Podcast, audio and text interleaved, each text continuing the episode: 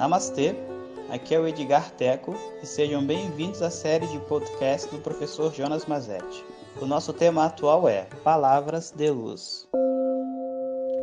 Om Om.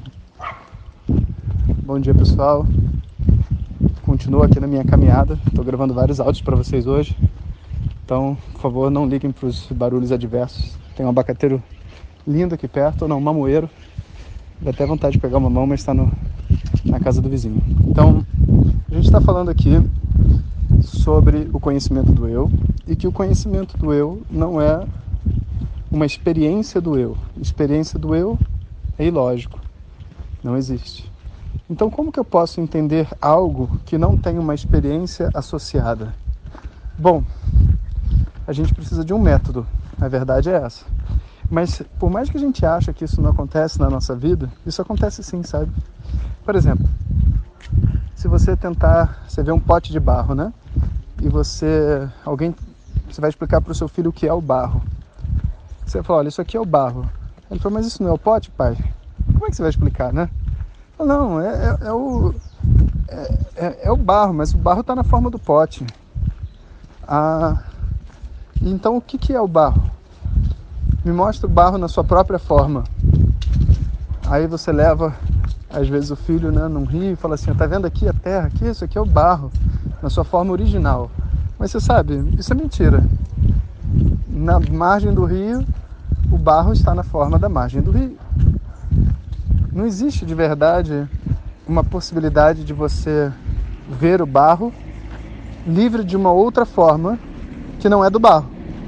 Então você vai ver o, barro na forma de pote, você vai ver o barro na forma de rio, você vai ver o barro na forma de diversas coisas diferentes e você vai compreender né, que o barro está além das formas.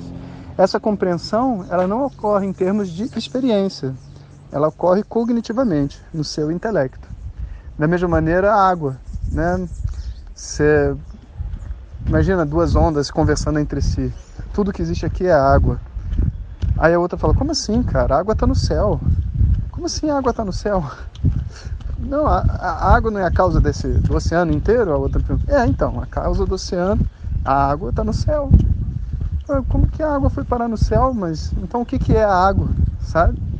Aí eu falei, não, tudo que você está vendo aqui é água. Falei, então tá bom, então me explica então direito o que, que é água. Eu quero ouvir. Você está falando que a água não está no céu, então vamos ouvir onde é que está a água. Olha, tá vendo aquela espuma ali? É água. Aí o cara, pô, então espuma é água? Não, não, não, espuma não é água. Tá vendo essa onda aqui, essa amiga sua? Também é água. Não, não pode ser. Ela é onda. Então, água é onda e espuma. Não. Então não estou entendendo nada. Olha que dificuldade, né? Como que você vai explicar algo que está além da forma? Você precisa de um método, você precisa fazer a mente da pessoa compreender aquilo que permeia as experiências das diversas formas que ela está vendo. Então, no caso da água, você vai mostrar as ondas e etc e tal, e vai falar, olha, qual que é o ponto comum de todas essas experiências? O que está sustentando? Quando a, quando a onda quebra, ela vira água.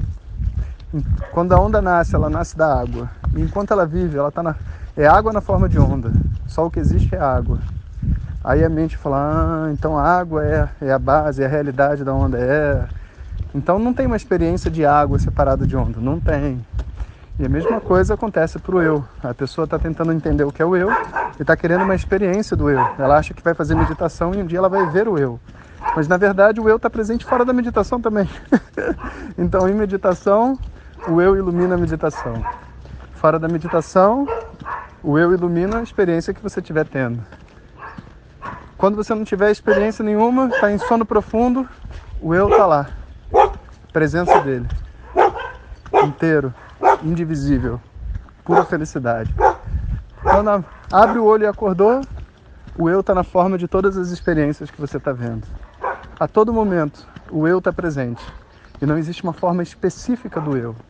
O eu é a base de todas as experiências. Essa, esse diálogo que a gente está estabelecendo aqui, né, que vocês estão ouvindo, é, vamos dizer assim, o, o, a estrutura nevrálgica, né, central de Vedanta. Aquilo que é verdadeiramente o autoconhecimento é um mecanismo de compreensão não experimental do eu. Ou seja, é a compreensão, vamos dizer assim, do ponto de vista cognitivo. Bom dia, pessoal. Do ponto de vista cognitivo do eu. Né? Algumas pessoas ficaram com medo do rastro aqui.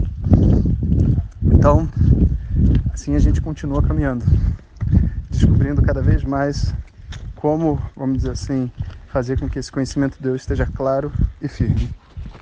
Hariom. Muito obrigado por ter escutado. Essas são apenas algumas gotas do infinito oceano de conhecimento da tradição védica. Para receber nossos áudios diretamente, clique no link que acompanha o título desse áudio ou baixe o nosso aplicativo Vedanta Zap. Om Tat Sat.